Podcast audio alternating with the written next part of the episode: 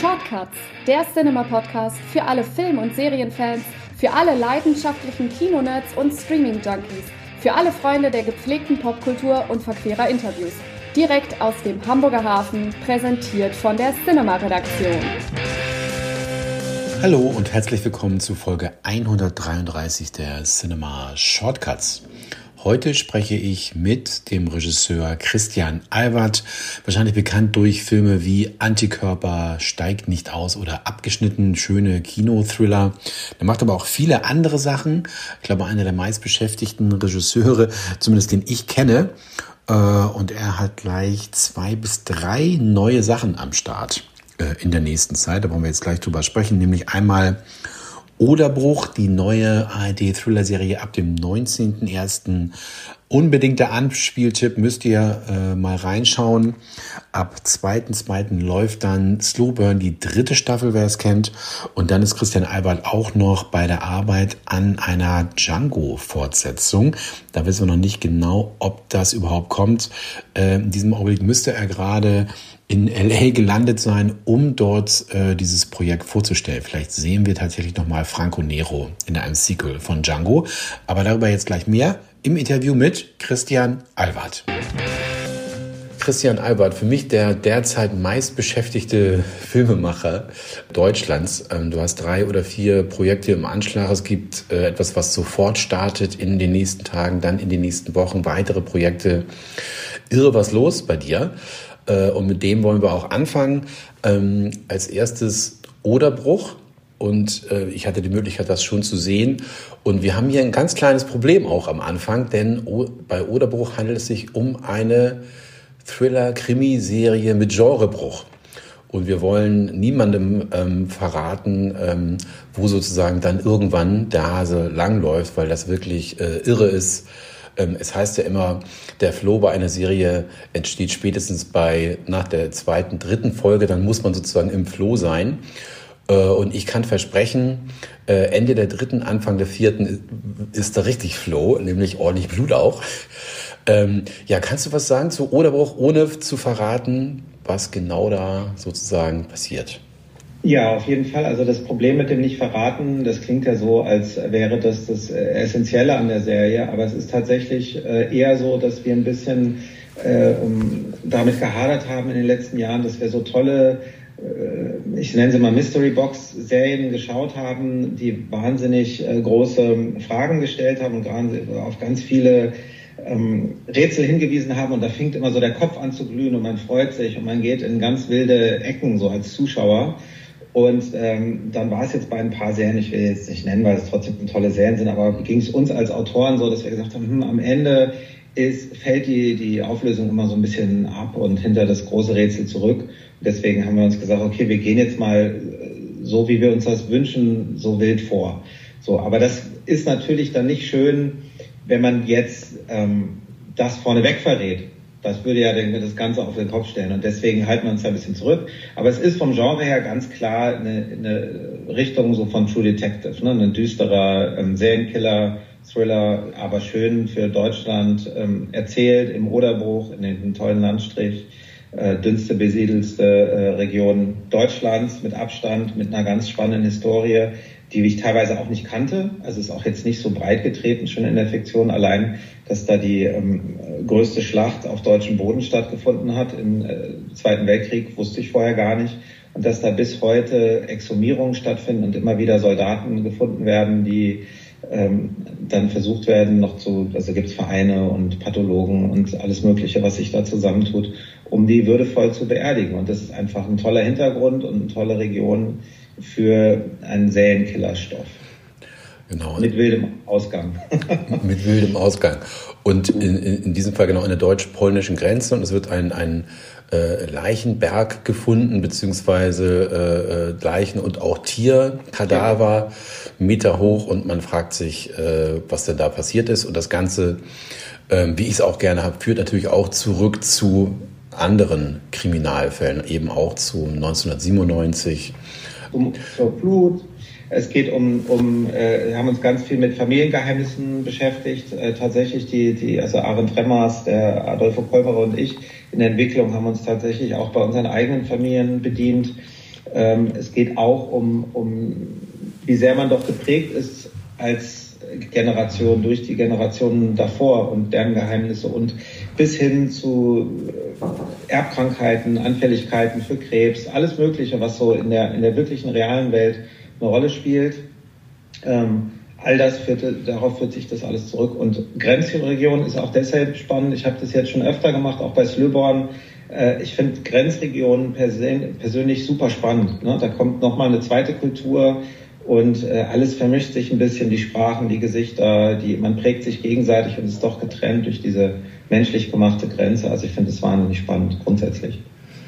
Genau, da ist sozusagen auch eins, äh, eines der Vorbilder meiner Auffassung spielt da ja auch rein, nämlich der Pass ist ja auch da in der deutsch-österreichischen Grenze jetzt äh, die deutsch-polnische und Dark fand ich auch so eines, äh, eine der Serien, die da so ein bisschen, äh, finde ich, als Fan wiedererkennbar sind. Was ja auch keine mhm. schlechte Referenz ist, wenn man sagt, okay, das ist äh, sozusagen unser Maßstab. Daran versuchen wir uns zu mhm. Also der, der Pass ist der Aaron tatsächlich großer Fan und hat es mit äh, großer Begeisterung gepitcht. Ich habe es noch nicht gesehen, ich will es unbedingt gucken, aber ich, wie du selbst gesagt hast, ich habe so viel gedreht in den letzten Jahren, äh, allein vier Serien. Äh, The Network ist ja auch noch nicht so lange her, dass ich da am Set stand und also äh, ich schaffe es tatsächlich wenig äh, zu gucken zurzeit. Also vor allen Dingen, weil ich ja so ein fanatischer Spielfilmanschauer bin und immer noch finde, ich habe den Kanon noch nicht durch. Deswegen, ähm, ja, ich bin schon fleißig am Gucken und schaffe trotzdem nicht alles. Verständlich, aber hol's nach. Und äh, ich kann nur empfehlen, Oderbruch, also ist in der in der ARD, aber auch in der kommt auch in der Mediathek und äh, äh, alle äh, Folgen sozusagen zugleich, wenn ich das richtig erfahren habe. Das heißt, man muss also nicht nur noch zwei, drei Wochen warten, bis man den Knaller hat. Man kann gerne sofort durchbingen. Jetzt ist auch, das wussten wir auch beim Drehen schon. Also das ist immer schön, wenn, wenn der Sender das vorher schon kommuniziert, wie wird es ausgestrahlt. Und ähm, wir haben es extra so gedreht, dass man auch sich das schön auf zwei Abende oder so verteilen kann. Ähm, also es ist richtig auch mit Schwerpunkt Mediathek gedreht mhm. von ARD Also die möchten das vor allen Dingen möglichst lange in der Mediathek haben. Das ist auch toll, weil man dadurch ein bisschen ähm, frecher und mutiger sein darf. Mhm. Ne, man weiß einfach, der, man muss nicht die Quote am ersten Abend so sehr beachten und man muss nicht für, für äh, die Samstagabendfamilie drehen, sondern man kann sich ein bisschen was trauen und die AD hofft, dass die Fans das alle entdecken in der ja. Mediathek. Du bist ja sozusagen Creator, ähm, das heißt, du hast mitproduziert, hast auch, glaube ich, an Drehbüchern mitgeschrieben. Dann tauchst du auf hier Kamera plötzlich, Christian Albert äh, und auch Regie. Also ist das so ein bisschen so ein Mixprojekt, wo du mal hier, mal da das mitgemacht hast oder konntest du dir sozusagen was aussuchen? So, guck mal, die Folge, da habe ich jetzt richtig Bock drauf, dann mache ich jetzt auch mal Kamera oder wie, wie ist das sozusagen, äh, wie, hat das, wie ist das gelaufen?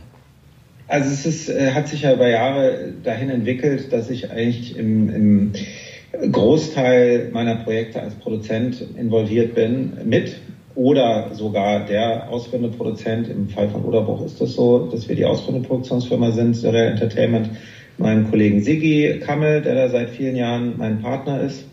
Und wir haben nach Schneeflöckchen, einem ganz tollen wilden Film von Adolfo und Arendt, die beiden ähm, für ganz große Talente gehalten und eigentlich versucht ähm, zu sagen, hey, wie können wir denn zusammenarbeiten, weil das, was ihr macht, finde ich geil und das will ich gerne unterstützen. Und sie haben zu dem Zeitpunkt ein Zuhause gesucht, auch für, für ihre ähm, vielen, vielen Projekte, die in den Kopf rumschwirren. Und eins davon war Oderbruch, die haben mir das gepitcht. Äh, Sigi und mir schon mit dem Leichenberg, mit den Kadavern und der Grenzregion. Also das war da schon alles dabei. Und ich fand es einen wahnsinnig spannenden Pitch und der klang auch für mich und auch Siggi so, als ob das eines der ersten äh, sein könnte, was wir für sie umsetzen. Und in der Zwischenzeit hat Adolfo mir bei der ersten Staffel von Slivborn äh, unter die Arme gefasst, weil ich hatte nach Dogs of Berlin, wo ich, wo ich zehn Folgen hintereinander gemacht habe, war ich so ausgebrannt, dass ich mir unbedingt gewünscht habe, äh, die nächste Serie zu zweit zu machen. Und da hat Adolfo die mittleren vier Folgen gemacht für mich äh, bei meiner Serie und mich dann gefragt, während dieser Dreharbeiten, weil es wirklich so toll zusammenlief, ob ich nicht bei ihrer Serie Oderbuch, wo ich bis dahin nur Produzent war, nicht dann im umgekehrten Fall äh, die mittleren vier Folgen für ihn übernehme. Und ähm, dann kam es so, dass Arendt da wahnsinnig viel Entwicklungsarbeit noch vor sich hatte bei den Büchern und Adolfo hat ja dann diese tolle Serie Liberame gemacht ähm, für die ähm, fürs ZDF Und äh, dann wurde ich halt immer mehr, weil ich mich das einfach begeistert habe, durch in die Bucharbeit äh, bin ich mit eingestiegen. Arendt ist zwar der, der absolute Hauptautor, aber wir haben uns die, die Bälle zugespielt. Ich habe vor allen Dingen beim Buch 4, die, also bei der Folge 4, die, die sehr viel in der Vergangenheit spielt, ähm, dann wahnsinnig viel mitentwickelt und so kam das dann, dass jetzt am Ende dann mit meine Serie war, weil dann die beiden eigentlichen äh, Kreatoren äh, gesagt haben, du hast jetzt so viel gemacht, wir wollen dich mit mhm. als, als Creator nennen. So, also da war ich auch total froh, dass das äh, ähm, von denen kam und fühle mich da auch geehrt. Und bei der Kamera ist es ja so, dass ich seit, also ich komme ja aus dem Amateurfilm, wissen ja einige, die so meine Karriere verfolgt haben. Und als Amateur hat man ja eh alles gemacht, da hat man einfach nur hat jeder mit angefasst und da habe ich bei 90 Prozent meiner Sachen die Kamera geführt. Und als ich den Schritt äh, Ende der 90er in die, in, ins professionelle Kino gewagt habe, dann habe ich gesagt, das macht man einfach nicht, das ist nicht seriös, mach erstmal einen guten Eindruck, du hast nicht studiert.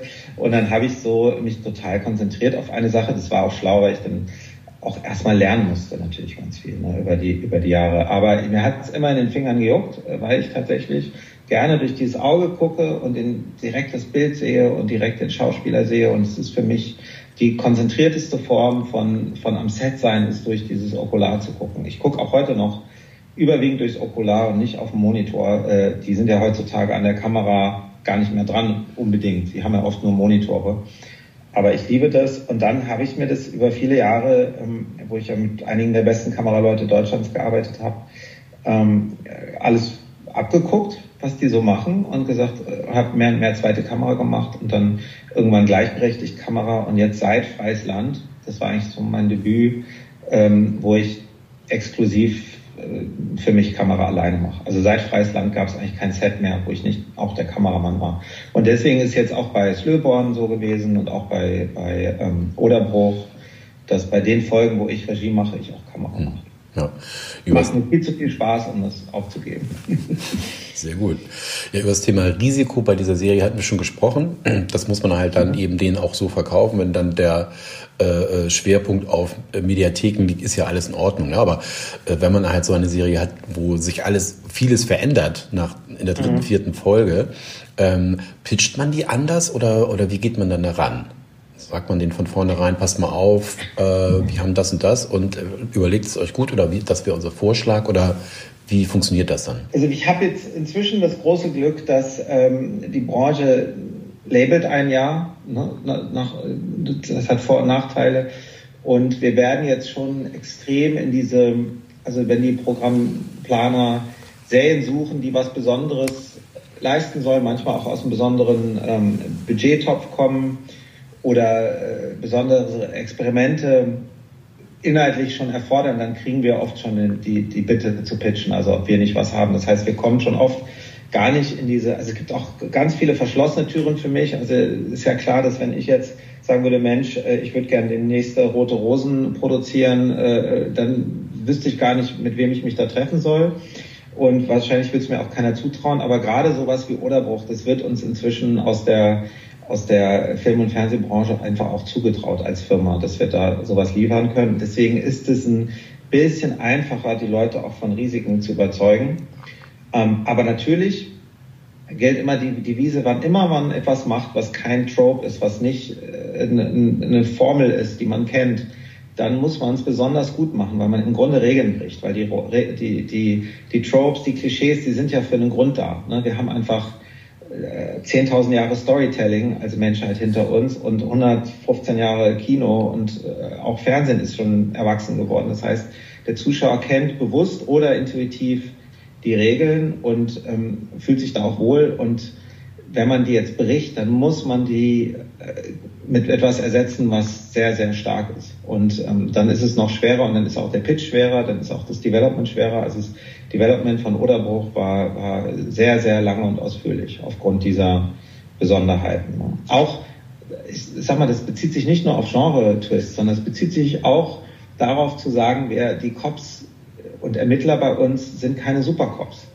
die, die haben weder fotografisches Gedächtnis, noch sind sie wahnsinnig manisch, noch haben sie immer, so wie Sherlock Holmes, sofort äh, kommen sie, also es gibt ja, wir haben ja alle Cops gesehen, die ans Set, äh, also ans Set, an den Tatort kommen und dann visuell setzt sich sofort alles zusammen. Nee, unsere Ermittler, es waren ganz wichtig, sind ganz normale Leute, so wie du und ich. Und das bedeutet dann aber, dass man nicht diese, diese Tropes hat, auf die man sich so zurückziehen kann. Mhm. Das missverstandene Genie, der, äh, ich meine, wir alle kennen das, äh, er bricht alle Regeln, aber er kriegt Resultate oder so. Ne? Also sowas, so, so eine Figur haben wir halt nicht in der Serie. Und dann mussten wir dafür Ersatz finden. Mhm.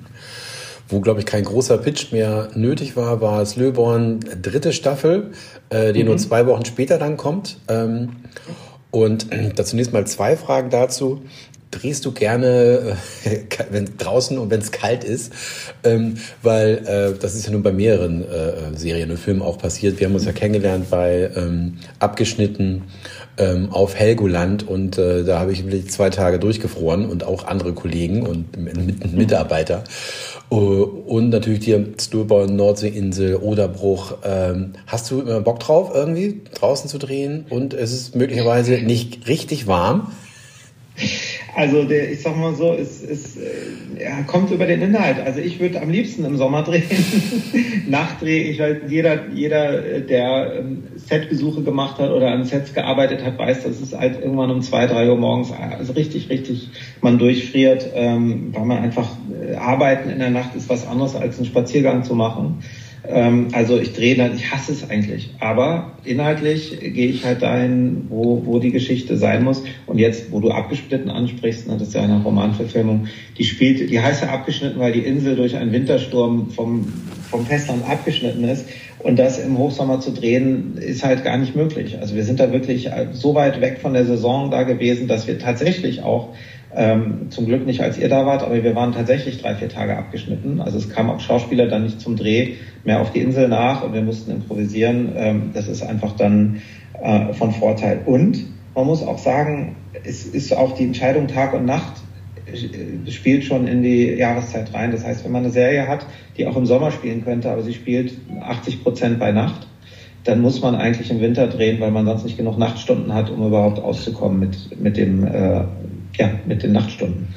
Ähm, es ist jetzt tatsächlich so, dass ich es mir gewünscht habe für Slöborn 3 aus inhaltlichen Gründen, dass es sommerlich ist. Yes. Und Slöborn, es ist zum großen Teil gelungen. Nicht die ganze Zeit, weil man dreht ja einen großen Zeitraum. Das heißt, man kann gar nicht nur in einer Jahreszeit drehen. Ähm, aber wir haben den Sommer erzählen wollen. Wir mussten im Frühling anfangen.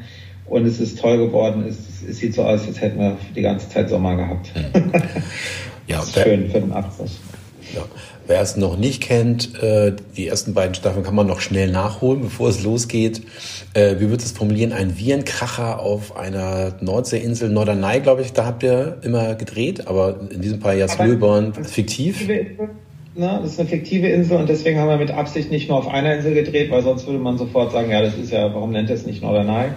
Ähm, das war einfach vor allen Dingen, um so eine, um A wieder so eine Grenzregionsgeschichte zu erzählen, in dem Fall mit Dänemark, aber auch ähm, um frei zu sein, ohne irgendwelche Leute, Aussagen über bestimmte Leute zu treffen. Also ne, wenn man, sonst heißt es ja, die Norderneyer werden irgendwie äh, doof dargestellt oder aufrührerisch oder so. Also das wollte ich nicht, wollte gar nicht, sollte exemplarisch sein für eine Insel in Deutschland. Und ähm, deswegen war das fiktiv. Ich meine, die Geschichte ging ja durch alle Medien. Wir haben einen Pandemie-Thriller gedreht mit der ersten Staffel und in der Fertigstellung brach die reale Pandemie aus. Das heißt, wir waren, so wie es eigentlich nur einmal im Leben passiert, mit so einem Zufall, dass man einfach die Serie zur Stunde hat.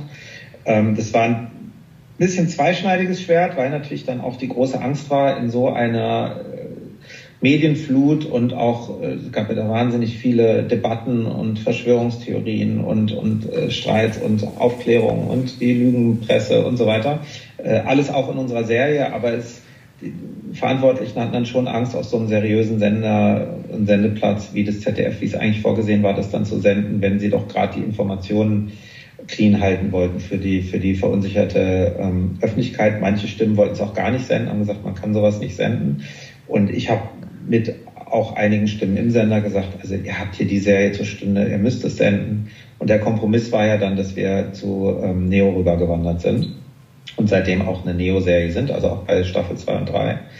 Und äh, da ist, sage ich mal, ein bisschen der wildere, der wildere Cousin vom ZDF. Und ähm, ja, also es war ein schöner Erfolg für uns. Und da gibt es auch einen Genre-Twist. Ähm, der war aber schon in meinem Pitch ursprünglich im Verkauf da, dass ich gesagt habe, ähm, die erste ähm, Staffel ist eigentlich eine Katastrophenserie und die zweite Staffel ist eine Postapokalypse. Ähm, kleiner Spoiler für die erste, aber ist, mal, ist jetzt drei Jahre draußen. Äh, zweite Staffel voll, äh, auch anderthalb Jahre draußen. Und ähm, in der dritten Staffel lernen wir jetzt die große, größere, weite Welt kennen. Ähm, und es geht auch darum, wie kann man eine Gesellschaft wieder aufbauen. Also es ist, sind eigentlich drei Staffeln mit drei unterschiedlichen Genres. Und deswegen fand ich es auch schön, jetzt auch von den Bildern und der Stimmung her den Sommer einzufangen für hm. die Frühling, Sommer, für die dritte Staffel. Ich bin ganz stolz, ist die letzte. Also ist das Finale, ist auch als Finale gedreht und angelegt. Und äh, wir sind jetzt, haben das vier Jahre gemacht, alle zusammen und sind, äh, hatte ich noch nie, dass ich vier Jahre mit denselben Schauspielern und, und äh, Autoren und Produzenten und alle auch hinter der Kamera, dass wir immer wieder uns da gesehen haben. Das ist jetzt ein sehr, äh, äh ja, sehr emotionaler Abschied. Ja, das glaube ich. Wenn es erfolgreich wird, wie die anderen beiden. Mhm. Äh, habt ihr quasi sozusagen das Programm, was ihr euch vorher gedacht habt? Also waren drei Staffeln ursprünglich geplant? Also das war auch so meine Frage. Du hast es ja oft bei Serien, die vielleicht sogar erfolgreicher sind, als man vorher gedacht hat. Und man fragt sich, kann man das irgendwie verlängern? Oder wenn du Pech hast, ist es auch umgekehrt. Ne? Weil das mhm. ja immer so das Problem ist, wie kriegen wir eine Serie ähm, zu einem super Ende? Äh, und äh, am besten, man hält sich an den Plan, äh, den man vorher hatte, wenn der super war, ist ja alles gut. Oder habt ihr eher jetzt auch, also das wäre meine Frage, oder habt ihr geschaut, okay, es gab dann die echte Pandemie und wir gucken uns jetzt auch ab, was sozusagen im Verlauf und mit dem Ende der Pandemie äh, an, an, interessanten Fragestellungen auftaucht? Oder seid ihr da völlig äh, unabhängig davon, habt einfach geschaut, okay, das war unser, also unsere Idee? Wir waren, wir waren relativ streng, sind wir bei der Idee geblieben, aber natürlich, ähm, das ist ja das Tolle bei Serien, man lernt ja aus der ersten Staffel Dinge für die zweite. Ähm, wie die Funktion, wo haben die Figuren Stärken, wo haben die Schwächen, was, ne, also man hat ja nochmal so eine Alchemie, wenn dann jemand real das spielt, dann ist es ja was anderes als auf dem Papier und es inspiriert natürlich. Also der große, die großen Bögen und das Finale sind alle so wie in der ursprünglichen Idee. Also wir haben relativ knallhart durchgezogen, das, was wir wollten, zu erzählen. Äh, es ist auch gar nicht so sehr möglich, die reale Pandemie da stark einfließen zu lassen, weil äh, unser Verlauf ja viel, viel drastischer ist. Es war auch immer klar, dass wir die viel drastischere äh, Version einer Pandemie erzählen. Wir haben eine 90-prozentige Sterberate. Äh, da ist ja klar, dass der Planet anders aussieht. Ähm, das war ja auch in der ersten Staffel schon eins meiner Argumente, wo ich gesagt habe, hey, äh, das läuft so auseinander. Das zeigt nur, wie es auch sein könnte, wenn man, wenn man Pandemien an sich nicht ernst genug nimmt. Ähm, ich habe jetzt, also aus, ist eine sehr, sehr ähm, wilde Geschichte im Hintergrund, weil auch dann die Redaktion zu wechseln, von, also die Redakteurin zu behalten, aber die Redaktion zu wechseln, eine Neo-Serie zu sein statt eine ZDF-Serie. Also da gibt es im Hintergrund ganz viele äh, Fallstricke äh, rechtlicher Natur, juristisch, Auftraggeber und so. Es war ziemlich kompliziert. Deswegen ist die reine Menge an Folgen. Ich hatte, ich hatte wirklich so einen großen Plan für, für 30 Folgen. Und jetzt sind es 20 Folgen. Das heißt, wir haben auch einiges äh, äh, weggelassen und gekürzt. Ähm, aber es ist trotzdem, deswegen kann ich sagen, ich bin stolz, es ist trotzdem gelungen, an das Ziel anzukommen, an das man eigentlich wollte. Und das ist mir bisher noch nicht vergönnt gewesen, ähm, eine Serie so weit äh, zu ihrem logischen Ende zu führen, dass ich richtig froh bin, das jetzt mal erlebt zu haben und auch zu wissen, dass das funktioniert. Und ich glaube, dass man als Fan, also die Fans der Serie werden glaube ich, sehr glücklich sein. Weil es gibt keine Figur, die einfach hinten runterfällt oder deren Konflikt nicht aufgelöst wird oder irgendwas bleibt nichts im Ungefähren. Es wird alles schön zu Ende erzählt. Mag ich. Ja, ich auch. Gerne. ähm, was ich auch noch fragen wollte, ist, weil wir äh, sind gerne immer die ersten Kritiker und sagen, naja, Schauspielerei in Deutschland im Vergleich zu den großen britischen Schauspielern, großen amerikanischen Schauspielern, wir hinken ein bisschen hinterher, ist so immer so diese latente äh, latente Genörgel, was von uns kommt als Kritiker. Aber ich, ich finde gerade hier ein, ein, ein Beispiel, Emily Kusche, äh, Alexander Scheer, äh, sensationell. Ne? Also das ist ja wirklich, also wie findet ihr die? Also Alexander Scheer ist ja ein bekannter ja. Äh, Schauspieler. Ich bin ähm, seit vielen, vielen Jahren großer Fan. Ich weiß gar nicht, wie bekannt das ist, aber ja, Alexander Scheer hat mit seinem äh, Freundeskreis äh, eine ganz äh, verwandte Backstory wie ich, äh, hat die American Showdown-Reihe. Ich weiß nicht, ob du davon jemals gehört hast. Das ist, äh, die haben auch schon vor 25 Jahren einfach mit äh, sich eine Kamera geschnappt und einfach gedreht. Ne? Und es waren auch zwei, drei Minuten, die halt so Spoofs sind auf die American Style-Actionfilme. Äh, da geht's immer ein Mann im Anzug, ein Koffer und ein Killer, der ihn jagt. Also es gibt auch keine Dialoge, es ist einfach nur Action. Und das ist über die Jahre ausgeufert mit Verfolgungsjagden, mit Motorbooten auf der Spree, Kämpfen oben am Kran und sonst haben die alles unter sich gedreht. Also es ist völlig am, an der Filmbranche vorbei. Und daher kenne ich Alexander Scher schon, weil ich diese, diese Reihe schon verfolgt habe. Da war ich noch, äh,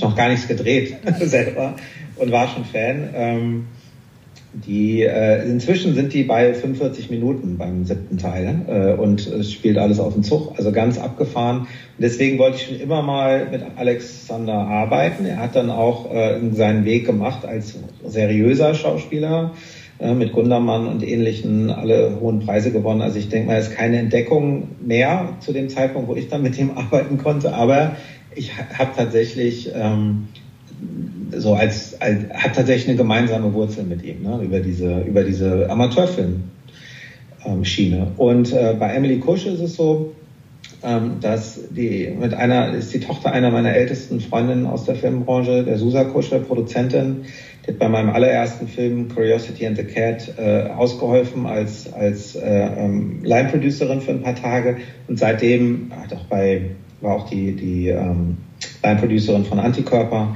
und seitdem kennen wir uns und schätzen uns. Und natürlich, als wir Eltern wurden, äh, haben wir unsere Kinder kennengelernt. Deswegen ist sie in meinem erweiterten Kreis, allerdings so wie viele andere Kinder. Und sie hat dann also jetzt nicht als besonders, hätte ich jetzt nicht sofort gecastet, aber sie hat dann einen Film gemacht, Das kleine Gespenst. Ähm, und da war ich richtig, richtig baff, weil als Regisseur fand ich das umwerfend, was sie da an Natürlichkeit und Zuverlässigkeit von der Performance geliefert hat. Kinderfilm, klar, aber seitdem habe ich gesagt, okay, wann immer ich äh, jemanden brauche, der im entsprechenden Alter ist, leider halten die ja nicht an mit dem Wachsen. Das heißt, man muss, es muss wirklich, müssen die Stars müssen zusammenkommen, müssen gleichzeitig am selben äh, äh, Ort äh, für dasselbe Projekt, dass das dann halt auch klappt. Aber es ging dann darum, bei Steig nicht aus, das ist ja ein Remake von, ähm, von äh, El Desconocido, ne, von einem ähm, äh, spanischen Thriller und da geht es ja darum, Wotan hat eine Bombe unterm Sitz und hinten sitzen seine Kinder im Auto. Und für mich war der Kern, der emotionale Kern dieses Films, dass dieser Vater seine Kinder dabei hat und die schützen will und dass er mit seiner Tochter Dinge nicht geklärt hat. Und es war eine ganz, ganz große, anspruchsvolle Rolle, dieses Mädchen auf der Rückbank. Und ähm, der Wunsch der anderen Mitproduzenten war natürlich aus rechtlichen Gründen, den Luxus zu haben, länger drehen zu können, und äh, die Rolle war aber 14. Und äh, ich sollte am liebsten eine 18-Jährige nehmen. Und deswegen kamen im Casting immer 18-Jährige oder wenigstens 16-Jährige. Und ich wollte aber unbedingt Emily Kusche sehen und habe ganz lange nicht zu, niemanden zugestimmt, solange ich sie nicht gesehen habe, weil ich wirklich die Hoffnung hatte, dass sie die Beste ist. Und dann hat sie ein Casting gemacht. Da haben alle anderen sofort sämtliche Einwände zurückgezogen, gesagt, ist egal, die ist noch zu jung, dann drehst du halt schneller. also, und ähm, es war dann auch so, ist auch aufgegangen, ihre Szene mit dem Papa. Es gibt dann so einen Twist, wo sie sich freiwillig wieder ins Auto reinsetzt auf die Bombe. Äh, das hat sie so großartig gemacht, dass ich einfach gesagt habe, okay, mein Gefühl war richtig und sie ist ein ganz, ganz, ganz großes Talent und ich muss unbedingt mit ihr weiterarbeiten. Und ich habe zu der Zeit Slöborn schon in Entwicklung gehabt und ich habe ihr schon am Set von Steig nicht aus gesagt, dazu, ich habe eine Serie, für mich bist du das und sie hat tatsächlich auch kein Casting gemacht. Also der, der äh, Film war dann so überzeugend für auch die Redaktion, weil es steigt nicht aus, ja auch ZDF, dass sie sofort gesagt haben, mit Emily Kusche machen wir sofort. Und ich kann auch nur sagen, ihr seht ja immer das Ergebnis, aber es gibt auch einen Unterschied der, wenn der Regisseur und der Cutter seine Arbeit gut machen, der hoffentlich nivelliert ist im fertigen Produkt zwischen Schauspielern, die richtig gut am Set arbeiten und denen, die nicht so gut am Set arbeiten, damit ihr das gar nicht merkt.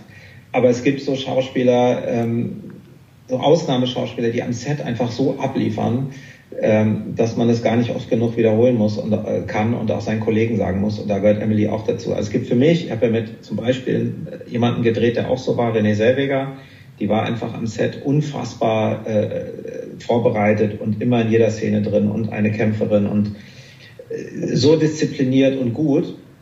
Und da sehe ich zu Emily Kusche keinen Unterschied. Gerade weil du ja einleitend in der Frage gesagt hast, die großen Schauspieler. Ne? Ich meine, in dem Film waren auch Ian McShane und Bradley Cooper und, und ähnliche Leute, Ben Foster, Dennis Quaid. Also das sind so Leute, mit denen ich am Set stand.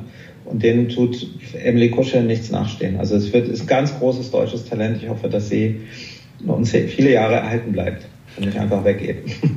Genau, das ist auch unser Wunsch. Gibt es denn sowas wie äh, Schauspielerinnen, Schauspieler, mit denen du dann gerne ähm, weiterarbeitest oder ist es eher auch ein bisschen Zufall? Wir haben natürlich Fariade, mit dem du öfter was gemacht hast. Über Wotan Wildke Möhring haben wir schon gesprochen. Und jetzt auch Felix Kramer. Ähm, Gibt es so, eine, so, ein, so ein Bunch of People um dich herum? Äh, oder, wie, oder hat sich das natürlich Auf entwickelt? Jeden Fall. Also es gibt auf jeden Fall einen großen äh, Kreis von Leuten, das merkt man dann ja in der Filmografie, wenn man die, also da, ich sage mal immer, einmal kann man mit jedem arbeiten. äh, aber beim zweiten Mal hat man sich ja schon dafür entschieden und ich glaube, da sieht man ähm, auf jeden Fall, dass es Leute gibt, die ich einfach, die ich einfach ganz verehre. Es gibt auch Leute, da habe ich jetzt noch nicht die Chance gehabt, ähm, sofort weiterzuarbeiten. Aber auch Lea von Acken äh, finde ich super in Slöborn, ist auch am Set. Äh, absolut steht Emily auch nichts nach an Professionalität, äh, ist großartig. Also sobald ich da die Gelegenheit habe, das zu wiederholen, äh, würde ich das auch tun. Und da gibt es ganz, ganz viele. Also es gibt einfach viele, äh, ich habe jetzt viele tolle Erfahrungen gemacht mit Schauspielern. Auch manchmal ähm, es, kommt es dann einfach nicht dazu. Also es gibt manchmal auch einfach das Pech, ähm, dass man ein großer Fan von jemandem ist, unbedingt arbeiten möchte, aber es kommt nicht zu dem Projekt. Die Anna Mühe zum Beispiel, bin großer, großer Fan von Anna-Maria Mühe seit ihrem ersten Auftritt, also für mich ersten Auftritt. Das war äh, Große Mädchen weinen nicht. Äh, da war ich schon begeistert. Äh, und dann kam ja Was nützt die Liebe in Gedanken und so. Also da waren lauter frühe Filme, wo ich dachte, oh wow, da kommt jemand ganz Großes. Und es hat dann trotzdem, ich weiß gar nicht, 15 Jahre gedauert oder so, bis wir dann zusammenkamen für Dogs of Berlin. Hm. Und jetzt kommst du hoffentlich mit jemandem zusammen, äh, da würde ich auch dann auch gerne am Set sein. Äh, mhm. Wenn es klappt, wir reden über das Projekt, was dann danach hoffentlich startet, ähm, nämlich. Franco Nero, Django Lives. Ähm, mhm. Ein Film schon länger in Entwicklung und äh, ich hoffe und bete als großer Fan des Films von 1966 und überhaupt Italo-Western-Fan. Ähm, ja, kannst du darüber mal ähm, erzählen? Ähm, was ist das für ein Projekt? Äh, was für einen Stand hat das sozusagen gerade? Also es ist ein äh, Angebot aus Amerika gewesen für mich als Regisseur. Kam völlig aus dem Nichts für mich. Einfach der, die, die John Sayles, ein Oscar-nominierter Drehbuchautor, sehr, hat ein sehr, sehr tolles Buch geschrieben, was eine direkte Fortsetzung von Django ist, also dem Klassiker von Sergio Corbucci. Also nicht ein Film, der einfach Django im Namen trägt, sondern eine wirkliche inhaltliche Fortsetzung. Und dabei geht es um den alten Django, also Old Man Django, fast ein bisschen so wie äh, der, die Comicvorlage für Logan, wo, glaube ich, Wolverine auch noch älter ist, als es dann im Kinofilm war. Und äh, mich hat es wie der Blitz getroffen, weil äh, man muss dazu sagen, ich einer der weltgrößten Fans bin von diesem Originalfilm und sogar einer meiner Söhne Django heißt. Das heißt, die, die Produzenten haben, ohne es zu wissen, einem Regisseur, dessen Sohn Django heißt, Django angeboten. Äh, da musste ich natürlich zuschlagen. Ähm, leider ist es dann tatsächlich so, dass auch wenn alle Welt Franchises die ganze Zeit jagt, ähm, sie doch alle eher auf die jungen, aufs junge Publikum immer schielen und äh, man es mit dem Stoff hat, mit einem, mit einem alten Helden, es gar nicht so leicht ist, das zu finanzieren. Western haben es grundsätzlich schwer, finanziert zu werden, auch wenn es immer wieder welche gibt, aber es ist jedes Mal ein kleines Wunder oder eine sehr starke äh, äh, kommerzielle Persönlichkeit dahinter, die, die das einfach garantiert, so wie jetzt Quentin Tarantino. Aber das sind halt Ausnahmen. Aber das Buch ist toll. Franco Nero ist an Bord. Franco Nero habe ich auch in dem, zu dem Projekt äh, mehrfach getroffen. Wir haben einen kleinen Teaser gedreht mit ihm hoch zu Ross, um den Investoren zu zeigen, wie geil das aussieht und wie fit er noch ist in seinem Alter. Er hat immer noch dieselben stahlblauen Augen und dieselbe äh, Charisma. Also ich hoffe, ähm, dass das im nächsten Jahr passiert. Wenn es im nächsten Jahr nicht passiert, wird es nicht passieren, äh, sag ich, weil es irgendwann natürlich zu mühsam wird, äh, für Franco zu drehen und er dann auch irgendwann dann Schlussstrich ziehen will. Aber er hat großen Bock, nochmal in die Rolle zurückzugehen, die ihn berühmt gemacht hat. Und das Tolle, was John Sayles gemacht hat in seinem Buch, ist, er hat nicht so getan, als hat die Zeit sich nicht weiterentwickelt und Franco, also Django ist nur alt geworden, sondern ähm, es spielt 1914 und äh, es spielt in, äh, es startet im aufstrebenden Hollywood weil damals die ganzen realen Westernhelden und Westernpersonen, die es wirklich gab, nicht die mythologischen, aber die realen, ja auch wirklich dahin gegangen sind und da als Stuntkoordinatoren, als äh, teilweise auch Stars, teilweise als Betreuer, Begleiter, Berater gearbeitet haben. Und da treffen wir auch ähm, Django wieder, als alten Mann, der da die Pferde betreut für, für äh, einen großen bekannten Kinofilm. Okay. Also sehr viel auch Film dabei geht sehr viel, äh, wie, das ist ja in Deutschland ein bisschen verloren gegangen, selbst ich als Fan wusste das viele Jahre nicht, weil die deutsche Synchro hat ja die politischen Anspielungen runtergeschraubt auf den, auf den Faschismus, auf die Revolutionshintergründe, auf den Rassismus. Es wurde sehr viel äh, verallgemeinert auf einfach nur Bandidos und, und Räuber. Aber seit ich, das ist jetzt auch oft in, in mit, es gibt ja im italienischen Kino kein Original, weil die ja alle Sprachen da sprechen und den Ton in der Post machen. Aber mit den Originaltexten schaue, untertitelt, ist mir auch klar geworden, dass da eine, eine hohe, ähm, hohes politisches Anliegen schon immer dahinter war. Und das hat John Sayles auch mit aufgegriffen. Also es gibt auch, geht auch den Ku Klux Klan und ähnliche ähm, Auftritte da. Ja, sehr, sehr, ich fand es ein super Buch. Ich habe es noch ein bisschen mehr, also ich durfte auch eine Fassung schreiben. Ich habe ein bisschen mehr noch die Fansicht eingebracht. Ähm, für mich war Django als ich den das erste Mal gesehen habe, deswegen bin ich auch so ein großer Fan, das war ein Schlag in die Magengrube, weil mir wurde da ein Held präsentiert nach all den Western, die ich geliebt habe, äh, tritt da ein Held auf und rettet erstmal eine Frau vor Vergewaltigung und denkt man, ja, das ist halt der Held, der ist ein bisschen dreckiger und ein bisschen gnadenloser, aber dann als nächstes lernst du erstmal, dass er die nicht erstmal nicht gerettet hat, sondern gefangen hat für seinen, für diesen Banditenboss und sie auch nicht loslässt. Und äh, dann verführt er sie selbst erstmal und dann äh, will er eigentlich nur das Gold und äh, hintergeht alle und es ist eigentlich einfach eine ganz große Frechheit, diese Figur als Helden äh, zu präsentieren. Und das hatte ich zu dem Zeitpunkt auch noch nicht erlebt. Das war ja äh, wilder als im Film Noir. Und letztlich war da die zynische Welt, in die diese Figur geworfen wird, hat die einfach nur gespiegelt. Also die Moral kommt nicht darüber, dass die Figur sich moralisch verhält, sondern sie verhält sich nur moralischer als die Umwelt. Und äh, da ist einfach eine sehr, wie soll ich sagen, ein, ein Humanismus ohne, ohne ähm, Scheuklappen, der erstmal guckt, wie sind wir eigentlich und was treibt uns an und was bleibt übrig. Also diese ganze Gier, äh, die sich da Bahn bricht, fand ich total spannend für einen Western. Und dann gab es natürlich die ganzen ikonischen Sachen. Also die Twists, es gibt zwei Szenen, ähm, die man selbst als Vielgucker, wo man die guckt, wo man denkt, okay, das ist ausweglos. Und es wird einem auch verkauft als ausweglos. Wo dann so tolle Twists, ich will selbst heute nach äh, 60 Jahren später eigentlich nicht verraten, äh, wie, was die zwei größeren Twists sind, weil jeder, der das jetzt als junger Zuschauer sich diesen Film mal anguckt, eigentlich gar nicht wissen sollte, was da passiert. Also und ich, die, auf diese Dinge habe ich ein bisschen mehr äh, bei der Überarbeitung geachtet, dass man wirklich Situationen schafft, in denen man glaubt, dass Django am Ende ist, und zwar wirklich glaubt. Nicht so äh, Pseudotiefpunkt äh, aller äh, Superheldenfilm, ne? Skybeam in the Sky, sondern einfach man denkt, dass er das nicht schafft. Und da fand ich das Alter spannend. Also er ist einfach ein, ein sehr, sehr alter Mann, äh, der noch stattlich ist und beeindruckend, aber halt alt. Und ähm, das habe ich ein bisschen mehr eingebaut und es gibt einfach jetzt einen Showdown, wo er mittendrin einen, einen Herzinfarkt bekommt. Ähm, das, wo, wo sich sofort ganz viele Türen aufgingen, diesen Showdown noch besser und spannender und geiler zu machen. Also ich bin am Daumen drücken. Es gibt auch Investoren, es gibt Interesse. Es ist nicht so, dass es aussichtslos ist, aber es ist natürlich etwas, was ich auch nicht für drei Millionen Euro drehen will, sondern dann soll natürlich auch Pferdestunts, äh, die großen Weiten, die große Gewürze auf Film drehen, wenn ich es drehe.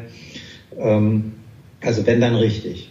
Und dafür braucht man dann halt schon ein bisschen mehr Geld und da wird es dann immer ein bisschen schwieriger, weil man es nicht äh, aus Deutschland heraus alleine finanzieren kann und die Armees auch nicht, nicht alleine können. Also wir brauchen auf jeden Fall drei, vier Länder, die da zusammengehen. Ja, toll, toll, toll. Ich hoffe auf jeden Fall, dass das äh, klappt. Ne? Und wie ist das mit dem, also filmisch, wie würdest du das anlegen? Würdest du sozusagen, die, es gibt da Merkmale des Italo-Western, ne? also die extremen Nahaufnahmen, äh, alles auch so ein bisschen surrealistisch, durchaus so ein Hang zum Surrealismus, das Zynische äh, haben wir schon angesprochen.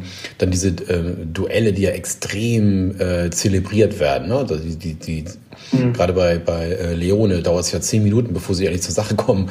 Äh, und äh, mhm. äh, was wunderbar ist. Ich kann mir das immer noch anschauen äh, und, und bin ja. hinweg.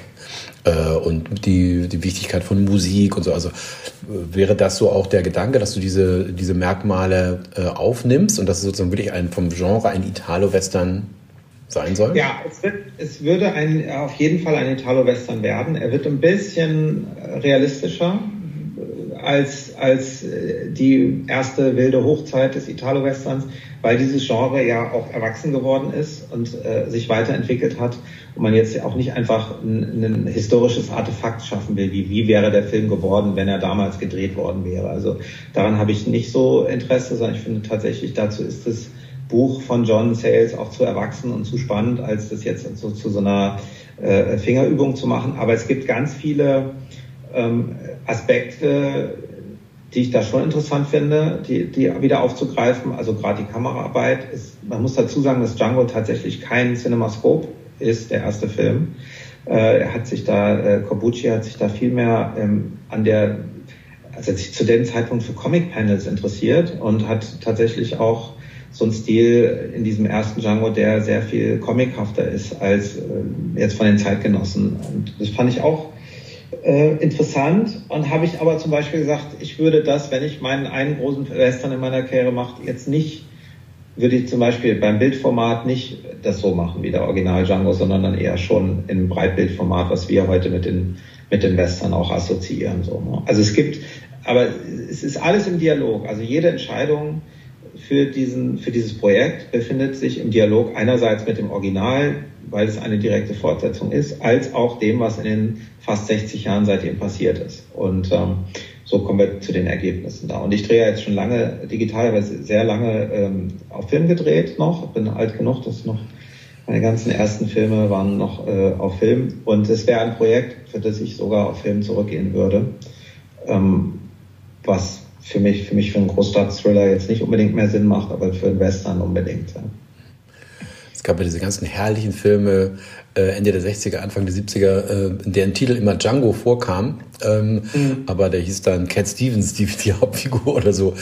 Äh, und man hat sozusagen, man hat versucht, auf der Welle zu reiten, ohne dass es irgendwie mhm. was Offizielles wäre. Äh, herrlich. 600 oder so, also mhm. es sind wirklich viele. Ja. Und äh, wenn ich das richtig gesehen habe, einen offiziellen, mit Franco Nero gab es auch in den 80ern, eine offizielle genau. Fortsetzung. Der spielt aber in Südamerika hauptsächlich und hat leider nicht das Feeling einer Django-Fortsetzung. Also es ist eine gewesen, aber es fühlt sich, wenn man das guckt, äh, äh nicht an wie ein Django-Film, sondern eher wie ein äh, äh ja, 70er Jahre Rächerfilm.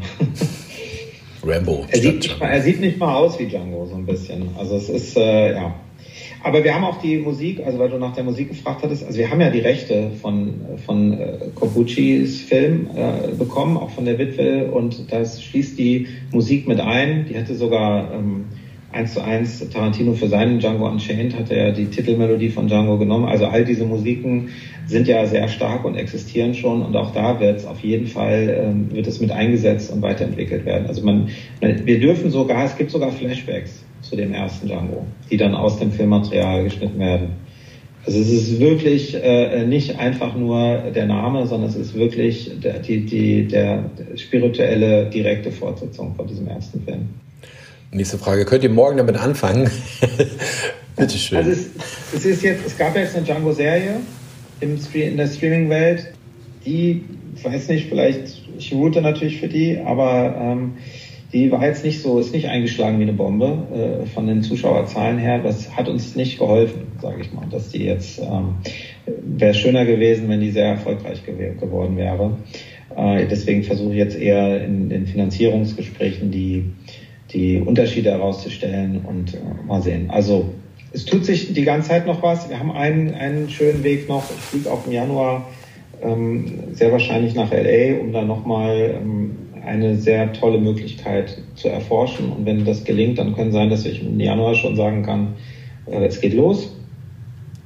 Und ähm, ja, wenn ich bis Mitte nächsten Jahres ähm, das nicht finanziert bekommen habe, dann muss ich auch mich auf was anderes konzentrieren. Ja. Bin jetzt da schon einige Jahre dran, wie du ja auch gesagt hast. Hm, ja, ja warten wir mal ab, Januar. Also Grund genug, uns auf 2024 zu freuen dafür. Ähm, ja, es wäre ja sozusagen auch ein Genrefilm, ähm, wenn es stattfindet. Und ich finde, du bist ja sehr stark darin. Äh, und auch das wiederum sind unsere äh, unsere Kritiker-Nörgelei immer, ach ja, wir Deutschen, wir können kein Genre oder so. Äh, nein, also es, geht, es funktioniert ja doch. Ne? Es ist schwierig manchmal, äh, was äh, Action angeht, warten wir noch auf den großen deutschen Actionfilm äh, mit acht Millionen Zuschauern. Äh, aber was Thriller angeht, äh, funktioniert das ja auch wunderbar. Also wie, wie siehst du dich? Siehst du dich als Genrefilmer oder würdest du das anders definieren? Oder was bedeutet das für dich? Ist das eine, eine Kategorie, in der man denkt, in der man arbeitet? Absolut. Also das ist für mich ähm, es ist überhaupt keine Schande, Genrefilmer zu sein. Ich bin das gerne. Ich äh, habe früh als, als Cineast für mich das Genre entdeckt, äh, als, mein, als mein Steckenpferd. Nicht als das einzige, ähm, was man mag und respektiert, sondern das, wo man merkt, da brennt man ganz besonders für. Und ähm, es ist für mich auch schon früh klar gewesen, dass ähm, das Genre vom, nicht vom gesamten Bruderschaft und Schwesterschaft des Cineasten respektiert wird. Also man muss sich ja nur angucken, wie ein absoluter Gott des Genres Paul Verhoeven teilweise behandelt wurde, äh, um einfach schon sich zu wappnen, äh, wenn man da reingeht als, als sagt, das ist mein, das soll meine Karriere sein, dann darf man nicht erwarten, dass man da äh, mit Preisen überhäuft wird und äh, Kritikerlob zugeschüttet. Das ist einfach klar, äh, dass man da Dinge macht, die nicht, die in bestimmten Kreisen dann sogar mehr respektiert werden aber nicht äh, im breiten Mainstream-Publikum. So und äh, da schließe ich mal die, die äh, Masse der Kritiker mit ein. Und ich bin sogar als Produktionsfirma eher der Meinung, dass es meine Aufgabe ist, aufgrund dieser jetzt ja bald 25-jährigen Historie mit diesem Genre in Deutschland machen oder aus Deutschland heraus, ähm, andere Talente, die ich da sehe, so wie auch Adolfo und, und Arendt jetzt, äh, eher zu fördern und auch ein bisschen zu schützen ne, vor dem vor dem äh, Sturm, der da teilweise losbricht, wenn man da was macht. Aber es ist ja, ist auf jeden Fall etwas, was ich mir auf die Fahne geschrieben habe, obwohl ich das ganze Kino liebe, alles Genre oder nicht Genre, aber das, das ist meine Nische, da fühle ich mich wohl und da gebe ich Gas. Und das heißt ja nicht, dass man nicht, also ein Beispiel ist ja ähm, Let Right One In zum Beispiel, ne? also der, das, das äh, Nord, äh, äh, skandinavische Original das ist ja ein Genrefilm, aber er ist für mich auch ein ganz großer künstlerischer Erfolg. Äh, The Innocence war jetzt ein, ein recht äh, aktueller Film, ähm, auch aus Skandinavien, der ein ganz toller Horror, ich will fast sagen Supervillain-Film ist. Also es gibt immer wieder ganz, ganz tolle Beispiele von Filmen, die es schaffen, obwohl sie im Genre stark verhaftet sind, auch äh, im Grunde den, dem ein oder anderen Arthouse-Film was vorzumachen ne, an Qualität. Und ähm, ja, also diese, diese, ich werde da ja seit vielen Jahren zu den Panels und Debatten und Podcasts und äh, äh, selbst bei der Berlinale zu so Panels zu diesem Thema eingeladen. Was ist eigentlich mit uns, mit Genre in Deutschland los? Ähm, deswegen wiederhole ich mich da jetzt so ungern äh, zum 50. Mal, aber es ist ja so, dass wir einige Genres hier in Deutschland am Anfang des Kinos mitentwickelt haben äh, federführend als Nation und das dann einfach abgegeben haben äh, über diese künstlerische Säuberung der Nazis. Die haben einfach einen Riesenbruch in diesem Land äh, ausgelöst. Die haben ganz viel Talent verjagt, äh, in die Verbannung geschickt, äh, in die freiwillige, also freiwillig in Anführungsstrichen, in die erzwungene Migration. ähm, nach Amerika und ähm, die haben halt dann da das Genre weiter gepusht. Und wir, uns fehlt es halt bis heute. Nach dem, nach dem Weltkrieg wollten wir lieber, wie soll man sagen, heilsame, gute Laune Familienfilme sehen, offensichtlich als Nation. Und äh, ja, es gibt aber schon immer, also auch in meiner Jugend, sich, abwärts fand ich einen großartigen Film von Karl Schenkel. Ähm, Die Katze von äh, Dominik Graf fand ich toll. Also es gibt immer wieder ähm, Filme, die mir auch gezeigt haben, auch als ich noch nicht selber Filme machen konnte, dass es eigentlich ja geht. Ja. Supermarkt ist auch ein toller. also es gibt einige tolle ähm, Filme aus jedem Jahrzehnt in Deutschland. Die Sieger fand ich auch äh, großartig, war auch ein Respekt, respektabler Versuch, das ja, zu machen. Die ne? Sieger, die Sieger habe ich jetzt extra nicht genannt, weil äh, Herr Graf selber unglücklich ist und weil er ja sehr viel Geld einsparen musste in den letzten, äh, also zusammengestrichen und sonst was. Ich fand, ich habe den trotzdem im Kino gesehen. Ich hatte auch, habe auch äh, Kritik an dem Film, aber trotzdem war es ein Highlight, sowas zu sehen. Also es war einfach, es gibt Sequenzen in dem Film, die sind großartig und als, als jemand, der schon damals, habe ich ja schon geträumt vom Filmemachen, äh, sieht, dass es Leute gibt, die in Deutschland was reißen, das war einfach wahnsinnig motivierend. Und heute gibt es jetzt tatsächlich, äh, weil ich jetzt so alt bin, gibt es jetzt Leute, die, die äh, zu mir kommen und sagen, sie waren Jugendliche, als Antikörper rauskamen oder, oder andere Filme von mir und haben gesagt, es hat sie bestärkt, in Deutschland das zu versuchen. Und äh, das finde ich natürlich toll, dass man teilweise da äh, auch so inspirierend sein durfte. Ich gehöre ja auch zu denjenigen, die äh, Off-Duty gut fanden. Mhm. Ähm, würdest du sowas nochmal versuchen, äh, wie mit, mit Till Schweiger dann auch mit den Tatorten den Sprung ins Kino zu schaffen und zu versuchen, äh, eine Actionfigur sozusagen, einen Actionhelden im deutschen Kino aufzubauen? Gab es da Anfragen, gibt es da Gelegenheiten, ist da irgendwas am Arbeiten oder so oder ist das einfach erledigt? Nee, also es ist ist, äh, erledigt ist nie was. Also erledigt ist für mich äh, äh, jetzt genau in dieser Konstellation, in dieser Reihe äh, weiterzuarbeiten, weil dazu bin ich jetzt äh, einfach, sind wir glaube ich alle zu weit raus aus dem, aus dem Ding. Das hätte was von, man wärmt was wieder auf, also da habe ich gar kein Interesse dran. Ähm, ich, aber grundsätzlich einen großen Actionfilm fürs Kino zu machen, ähm, sofort. Also wenn, wenn sich da, wenn jemand die Konstellation hat, die das möglich macht, ähm, würde ich das sofort wieder machen. Ja. Ich, ich habe mir auch großen Spaß gemacht. Ich meine, ähm, ist natürlich ein, ein Hybridfilm gewesen, der direkt aus, dem, aus den Tatorten heraus funktionieren sollte. Das ist nicht aufgegangen.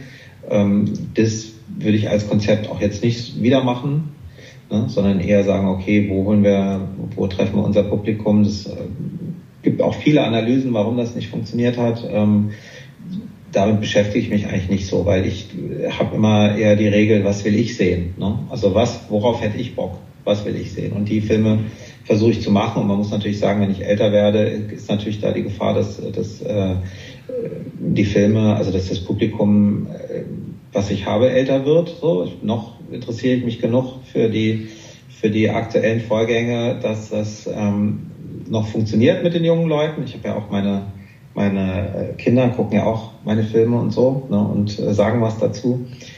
Aber ja, also das, ich habe es auch mit dem Tatort versucht, das würde ich jetzt nicht nochmal machen, aber großer Actionfilm muss halt glaubwürdig sein. Also ich glaube, was das Publikum uns mit hadert, das deutsche Publikum, ist mit der fantastischen Überhöhung. Da steigen einfach ein Teil der, des Publikums aus, warum auch immer. Ich, mir macht es Spaß, ich gucke gerne fantastische Überhöhungen. Es war ja auch, ich habe ja, es ist ja total lustig, ich habe ja mit äh, Borowski und dem stillen Gast einen der anerkanntesten Tatorte aller Zeiten gemacht. Also es gibt eigentlich keine Woche, wo nicht irgendein Google Alert auftaucht, wo wieder ein Kritiker schreibt, dass, dass der Tatort ist, den man gesehen haben muss. Ähm, und es hatten aber alle Kritiker vergessen, als ich äh, die Til Schweiger Tatorte gemacht habe, haben gedacht, mir ist das aus Versehen passiert, wie die, wie die sind. Ja, aber es ist natürlich, ich, ich kann einen klassischen Tatort drehen, aber es war gar nicht die Aufgabe und gar nicht der Wunsch bei den Tischweiger Tatorten. Bei den Tischweiger Tatorten war die Wunsch, in einer fantastischen Überhöhung zu agieren und ähm, wir haben, ein Beispiel war, bei uns heißen die nicht Kriminelle, sondern Gangster. Ja, also es ist einfach eine andere Welt. Es ist nicht das reale Hamburg, was da abgebildet wurde. Und ich hatte früher so Fantasien, ähnlich wie bei Oderbruch, so Fantasien bei den, als dann, als es hieß, dass äh, Cenk Batu aufhört, äh, zu pitchen für den NDR und zu sagen, hey, lass doch ein, äh, äh, lass doch einen Tatort machen, der 50 Jahre in der Zukunft spielt. Ja, also kommt der Tatort-Vorspann und dann haben wir aber einen Science-Fiction-Tatort, also Minority Report in Hamburg, so, ne? aber halt als Tatort. So, also noch viel, viel abgefahren, ne? Äh, äh, und zwar als Reihe, ne? so wie es jetzt ein bisschen ja in, in Hessen gemacht wird, ähm, äh, mit Tukur, ne, der, der, der freidrehen darf. Also das war eigentlich so der Wunsch. Und da finde ich den, den, den Schweiger-Tatort mit seiner Lethal Weapon, Die Hard Popcorn Ahnenschaft äh, viel ähm, klarer definiert und viel normaler, so dass ich mich gewundert habe, dass, dass so viele das nicht verstehen. Ich meine, er hat natürlich auch bis heute kommen Leute zu mir und sagen, das waren die einzigen, die sie überhaupt geil fanden. Also es gibt natürlich Fans, aber das große, äh, breite Publikum, was wir am Anfang da hatten, will lieber ähm, ganz normale Ermittlungsarbeit sehen. Immer wieder, jeden Sonntag. Bekommen Sie ja auch, für die anderen Sachen bist du dann zuständig. Ja, wunderbar. Ich habe natürlich noch eine Frage, weil du hast mit David Hasselhoff gedreht und das musst du mhm. erzählen. Mhm. Wie ist er denn? Ja, also ist auf jeden Fall ähm, sehr äh, ähm, clever, smart, ähm, selbstironisch. Ich glaube, er hat ein äh, ganz gespaltenes Verhältnis zu sich selbst, wie glaube ich alle Ikonen. Ne? Also es ist ganz ähm, äh, interessant. Wie ist das? Wenn nicht einmal der Erfolg, die erfolgreichste Serie aller Zeiten gemacht habe mit Baywatch, die irgendwie teilweise eine Milliarde Menschen pro Woche weltweit dann gesehen haben. Und andererseits äh, sind die Anfragen für mich als Schauspieler eher Witzanfragen. Ja? Also das ist, glaube ich, das macht was mit einem. Und ähm, das habe ich mir, als die Idee aufkam, mit ihm was zu machen, fand ich das auch total spannend. Ähm, diese Zerrissenheit, wie muss das sein? Und habe mich da reingedacht und habe einen Pitch ausgearbeitet, der genau das zum Thema hat. Und dachte, ja, mal sehen, wenn ich jetzt ihm das erzähle, was vielleicht in den, in den Zentrum seines Schmerzes geht, will er das überhaupt machen oder, oder fasst er das nicht an? Und er hat es sofort erkannt, wie hart es für ihn ist und hat es trotzdem gemacht. Und ich glaube, das sagt eigentlich alles was ich überhaupt nur sagen kann über ihn. Also er ist auf jeden Fall jemand, der noch hungrig ist. Also ich meine, der Mann ist 70. Äh, der muss sich nicht da die Nächte um die Ohren schlagen, irgendwo in Görlitz und in Polen, in Deutschland und da ähm, teilweise 12, 14 Stunden am Set stehen mit, mit Henry Hübchen auch noch, der auch der schon was älter ist. Also die, die, die sind beide hungrig die haben noch richtig Bock und Spielfreude und da kenne ich Kollegen, die sind schon mit 45 drüber und wollen eigentlich gar nicht mehr da stehen und müssen. Und das strahlt äh, David Hasselhoff überhaupt nicht aus. Der hatte auch eine, leider, leider, leider eine Knieoperation direkt vorm Dreh. Äh, das heißt, er hatte es noch schwerer, weil er Schmerzen hatte und Therapie äh, brauchte und war auch nicht so beweglich, wie, wie er es eigentlich ist. Er ist ja eigentlich wahnsinnig fit und spielt Tennis und fährt Fahrrad und so. Das, den hatten wir leider nicht am Set, den fitten äh, David Hasselhoff. Aber ja, er hat sich da mit ganz großer Selbstironie ähm, rangewagt, äh, diese Serie zu machen, in der er ja wieder sich selbst spielt.